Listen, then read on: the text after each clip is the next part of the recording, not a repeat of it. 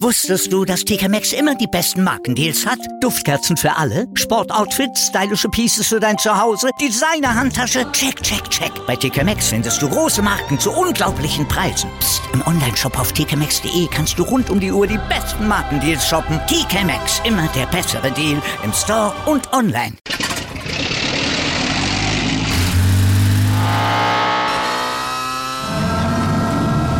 Von 0 auf 100.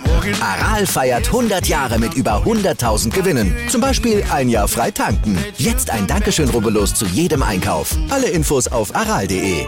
Aral, alles super. Heute ist der Glücklichsein ist machbar Tag. Ja, und dass das geht, das haben die Bayern bewiesen, auch ohne Lewandowski. Am Wochenende hat man es gesehen und wir sprechen natürlich gleich nochmal drüber. Außerdem küren wir den Spieler des Spieltags, wir küren auch den Vollpfosten des Spieltags und einige weitere Köpfe, die das Bundesliga-Wochenende so bestimmt haben. Ach, in einer heute sehr fußballlastigen ja. Sendung, aber das muss nach dem Bundesliga-Start ja dann auch erlaubt sein. Wir sagen guten Morgen zu einer neuen Woche Stand jetzt im ersten Sportpodcast des Tages, unterstützt wie immer von den Kollegen des Sportinformationsdienstes SID. Ich bin Andreas Wurm. Und ich bin Malte Asmus und wir würden uns natürlich auch in dieser Woche freuen, wenn ihr uns liked, besternt, rezensiert, auch wenn wir ein bisschen fußballlastiger sind heute und Ihr dürft uns natürlich auch gerne abonnieren. Das geht ja, das wisst ihr überall, wo es Podcasts gibt. Und damit wir nicht nur Fußball im Programm haben, sondern auch alle anderen Sportfans heute wieder, ja, ein wenig glücklich machen können, dafür gibt's ja unseren Newsblog. Da geht's querbeet um Sport. Und dieser Newsblog wird immer dann, wenn etwas passiert, dann auch aktualisiert und auf den Stand jetzt gebracht. Darüber spricht heute die Sportwelt. Stand jetzt. jetzt. Die Themen des Tages im ersten Sportpodcast des Tages. Stand, Stand, Stand, Stand. Jetzt. Mit Andreas Worm und Malte Asmus auf meinsportpodcast.de. Kommentar. Die große Frage, die Fußball Deutschland seit Wochen bewegte, die hoch und runter diskutiert wurde, ist jetzt beantwortet. Kann der FC Bayern Lewandowski ersetzen? Kann er. Das hat der Supercup gegen Leipzig ja schon gezeigt und diesen Eindruck haben die Bayern dann ja auch gegen Frankfurt jetzt letzten Freitag nochmal untermauert, eindrucksvoll untermauert und ja, damit ist ja auch die Frage nach Spannung gleich mitbeantwortet worden. Ne? Also in dieser Form, wir hatten es ja im Vorfeld auch schon prognostiziert, aber jetzt ist es nochmal schwarz auf weiß nochmal gezeigt worden in dieser Form. Gibt es an der elften Münchner Meisterschaft in Folge wohl nicht viele Zweifel. Ja, wobei lass uns den Titel noch nicht voreilig vergeben. Ein bisschen Hoffnung macht der Kon Konkurrenz der vergangenen Saison, zum Beispiel ja auch die vergangene Saison, da haben die Bayern ja auch in der Hinrunde gezaubert und die zweite Saisonhälfte verlief dann äußerst schleppend. Ja. Und wenn wir auf die letzten Jahre, naja, man muss fast sagen Jahrzehnte, eben ein Jahrzehnt gucken, der Eröffnungsspiele des FC Bayern, da sehen wir, dass es teilweise richtig auf die Mütze gab für die Gegner und sich das Ganze danach so ein bisschen relativiert hat. Also entscheidend ist, wenn Borussia Dortmund und Co. es auch diesmal schaffen, ja, sich auf sich selbst zu konzentrieren und zu fokussieren, tatsächlich mal da sein sollten, wenn die Bayern schwächeln, und das tun sie aus Erfahrung, mhm. dann könnte es vielleicht doch noch passieren. Angeboten haben's die Bayern in den letzten Jahren immer mal wieder. Nur genutzt hat's dann eben keiner. Das stimmt. Meist schwächelten der BVB und Co. dann parallel einfach mit. Da wurde dann aus den Schwächen der Bayern kein Kapital geschlagen. Aber Dortmund hat ja jetzt mit Modest nun immerhin Ersatz für Aller gefunden. Aber sie haben dank Schulz auch eine Baustelle, die wirklich keiner gebraucht hätte und die auch wirklich, ach, ne, wir haben keine näheren Informationen, deshalb lassen wir das Thema nochmal nee. etwas liegen. Aber wenn das so ist, wie es kolportiert wird, boah, ey, ernsthaft, naja. Und Leipzig schwächelt ja, stand jetzt auch gerade. Apropos Schwächeln, äh, der BSC, also da ist diese Euphorie nach dem geglückten Klassenerhalt auch schon wieder komplett verpufft. Im DFB-Pokal gegen die Zweitligisten, gegen Eintracht Braunschweig raus und nun in der Liga im Derby gegen Union äh, ein so mieser Auftritt. Also der Weg aus der Dauerkrise, der wird lang und steinig. Äh, Hertha wer? Ja. Äh, das ist ja, in Berlin stellt sich diese Frage ja nur wirklich gerade eklatant, also wenn es überhaupt gelingt. Ne? Mhm. Ne? Und selbst dann, also wenn wir diese Dauerkrise, wenn sie da rauskommen, aber selbst dann den Titel Hauptstadtclub Nummer eins, den sie ja immer für sich in Anspruch genommen haben, und das waren sie ja auch über viele Jahrzehnte, aber den haben die Herr Taner jetzt wahrscheinlich sogar auf lange Sicht verloren. Analyse. So, die grobe Faktenlage zum ersten Spieltag der Bundesliga übergreifend haben wir jetzt ja schon mal aufgedröselt. Aber wer waren denn die Köpfe, die so herausstachen zur Saisoneröffnung, die besonders auffallenden Protagonisten? Ja, das, also ich will das jetzt, gar nicht aus der Münchner äh, Brille irgendwie sehen, aber auf jeden Fall Jamal Musiala, ne? was der da angeboten hat. Also von dem kann man mit Fug und Recht äh, behaupten, dass er das der Spieler des Spieltags mhm. ist, ja. Leichtfüßig, passstark, torgefährlich.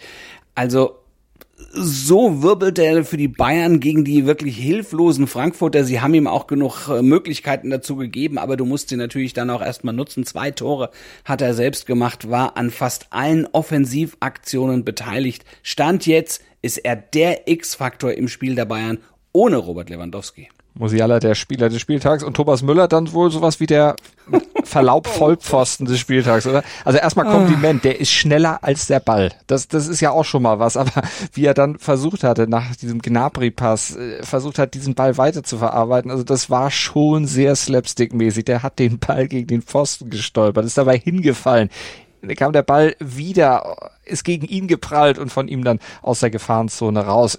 Gut, äh, nicht weit weg vom Tor. Es hätte mit ein bisschen Glück, hätte auch noch reinrollen können, aber äh, das war also dieser Pfostentreffer allein schon, das war schon, schon was Besonderes. Er hat es zum Glück auch mit Humor genommen. Ich nehme an, wenn er es hört, äh, den Vollpfosten, den verzeiht er uns auch. Ja, aber ich glaube, keiner kann es besser nehmen als er. Er hat ja selbst danach drüber gelacht und hat gesagt, das wird jetzt viral gehen, das wird im Internet rauf und runter gespielt und er hat sich gewünscht, dass der Ball vom Pfosten an seinen Kopf und dann reingeht. Dann wäre das wirklich das Kuriose, aber wenigstens ein Tor gewesen. So, ja, so ist es, ist er ein Vollpfosten. Ja, das nimmt er aber auch mal hin. Ja. Guck mal, hier besorgniserregend, ne? Ist dagegen die Regelkenntnis beziehungsweise die Regelunkenntnis von Leverkusens Torhüter Lukas Radetzky. Was ist denn da los, ja? Äh, also einige andere Protagonisten der Bundesliga, da war es ja ungefähr genauso. Freddy Bobic, also kannte die Regel im Doppelpass, ja, offensichtlich auch nicht. Äh, deshalb nochmal ganz genau. Egal wo der Torwart mit den Füßen steht, sind die Hände außerhalb des Strafraums, dann darf er den Ball nicht anfassen, nicht, ne? Das ist ein Handspiel. Nicht. Das nächste Mal bei der Schiri-Schulung, und die gibt es ja regelmäßig, oh. muss man ein bisschen besser aufpassen, ja? sonst passiert sowas. Ja, aufpassen. So gut wie der Torschütze des Spieltags, Rami Benzibaini von Borussia München-Gladbach, der sah gegen Hoffenheim den Ball angesegelt kommen, hat sich dann wie eins Klaus Fischer waagerecht in die Luft gelegt und den Ball mit der Pike schön ins Netz gehauen. Fallrückzieher. Ja, und damit war er Messi-like sogar unterwegs, denn Benzebaini und Messi, die haben am Samstag beide jeweils für ihre Clubs das erste Fallrückziehertor ihrer Karriere erzielt. So, und dann musst du mal mit, mit Messi in einem Atemzug ja. genannt zu werden, ja, das ist, das musst du dir auch erstmal an so einem Spieltag erarbeitet haben. Hm, guck mal jetzt noch schon auf den Heimkehrer des Spieltags, also äh, Michael Gregoritsch äh, also das muss auch nochmal angesprochen werden. Ne? Erst erhielt der Neufreiburger bei seinem Ex-Club, dem FC Augsburg, den Blumenstrauß als Dankeschön für seine fünf Jahre dort. Und dann zeigte er sich dann doch wenig dankbar sportlich gesehen, schoss sein erstes Tor für den neuen Verein und damit den Ex-Club schon in die Depression. Aber er hat wenigstens verhalten gejubelt nur. Also hat, er hat nicht, genau, das ne? hat er danach auch gesagt. Er hat danach auch gesagt, das wäre, das wäre nicht in Ordnung, wenn man hier jubeln würde. Und also da hat er sich dann also, also als fairer Sportsmann dann doch erwiesen. Heute in der Sportgeschichte am 8.8.2008 um 8.08 Uhr abends und 8 Sekunden, da fiel der Startschuss für die Olympischen Spiele in Peking und das war genau so auch geplant.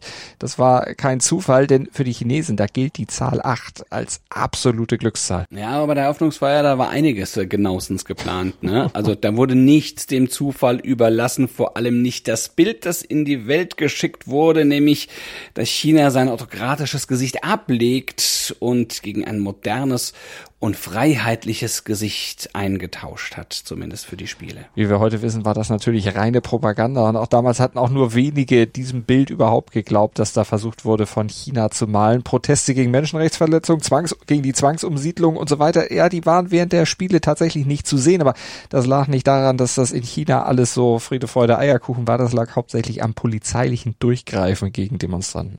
Ja, aber die Zweifel an der von den Gastgebern äh, präsentierten Realität wurde bereits durch die Eröffnungsfeier am 8. August dann auch äh, genährt. Einige spektakuläre Feuerwerksmotive ne, über Peking. Also das war wirklich traumhaft schön. Ja, aber die sollen gar nicht live aufgenommen worden sein, sondern auch das wurde inszeniert und eingespielt. Jo, ein Jahr lang sollen sie programmiert worden sein, mit Computeranimation vorbereitet worden sein. Das hat dann ein Mitarbeiter der verantwortlichen Videofirma ganz stolz in einer Pekinger Zeitung verkündet und hat den ja doch sehr treffenden und auch vielsagenden Satz gesagt, die meisten Zuschauer dachten, es sei echt. Damit hat unsere Arbeit ihren Zweck erfüllt, also stellvertretend für die Komplettpropaganda. Das bringt der Sporttag. Stand jetzt. Die siebenmalige Dressur-Olympiasiegerin Isabel Wert hofft im dänischen Herning ähm, auf ihren insgesamt sechsten Einzeltitel bei der, also Einzelmedaille bei der Weltmeisterschaft. Im Grand Prix Special, da tritt Wert auf Quantas, ihrem Hengst als Titelverteidigerin an. Favoritieren ist sie trotzdem nicht. Das ist die dänische Lokalmatadorin, Publikumsliebling Katrin Dufour mit Vamos Amigos. Ah, und im Tennis beginnen die Herren, also Vamos Amigos, aber in Montreal, ja, den Endspurt auf die US Open. Sieben Spieler aus den Top Ten der Weltrangliste sind dort am Start. Angeführt wird die Setzliste vom Weltranglisten ersten von Daniel Medvedev. Am 29. August, da beginnen die US Open, das letzte Grand Slam Turnier des Jahres und die Frauen, die schlagen sich dafür auch ein in dieser Woche in Toronto. Noch nicht einschlagen tut sich Alexander Zverev, aber der hat äh, schon mal, ja, er weiß noch nicht mit den US Open, ob es da losgehen will, aber einen anderen Termin hat er schon ganz fest ins Visier genommen. Naja, den Tennis Davis Cup, ne? Der in Hamburg am Roten Baum, also äh, die Group Finals, da hat er ja schon im Vorfeld gesagt, da möchte er sehr, sehr gerne mehr als nur spielen. Er will sich insgesamt einbringen, er will das zu einem, Fu äh, zu einem Fußballfest, zu einem Tennisfest in seiner Heimatstadt machen. Und äh, so wie das aussieht, gelingt ihm das auch. Aber dazu sicher in ein paar Tagen mehr. Wir drücken die Daumen. Naja, wir sind jedenfalls morgen wieder für euch da, ab 7.07 Uhr, ja, im Podcatcher eurer Wahl oder auf meinsportpodcast.de. Denkt ans Abonnieren und Bewerten und dann hören wir uns natürlich wieder. Bis dahin, Gruß und Kuss von Andreas Wurm und Malte Asmus. Wusstest du, dass TK Maxx immer die besten Markendeals hat? Duftkerzen für alle, Sportoutfits, stylische Pieces für dein Zuhause, Designer-Handtasche, check, check, check. Bei TK Maxx findest du große Marken zu unglaublichen Preisen. Psst. im Onlineshop auf tkmaxx.de kannst du rund um die Uhr die besten Markendeals shoppen. TK Maxx, immer der bessere Deal im Store und online. Wieder live von ihrem Toyota-Partner mit diesem Leasing-Auftakt. Der neue Toyota Jahreshybrid. Ab 179 Euro im Monat. Ohne Anzahlung. Seine Sicherheitsassistenten laufen mit. Und ja, ab ins Netz mit voller Konnektivität. Auch am Start die Toyota Team Deutschland Sondermodelle. Ohne Anzahlung geht's in die nächste Runde. Jetzt los sprinten zu ihrem Toyota-Partner. Dir hat dieser Podcast gefallen? Dann klicke jetzt auf Abonnieren und empfehle ihn weiter. Bleib immer auf dem Laufenden und folge uns bei Twitter, Instagram und Facebook. Mehr Podcasts aus der weiten Welt des Sports findest du auf meinsportpodcast.de.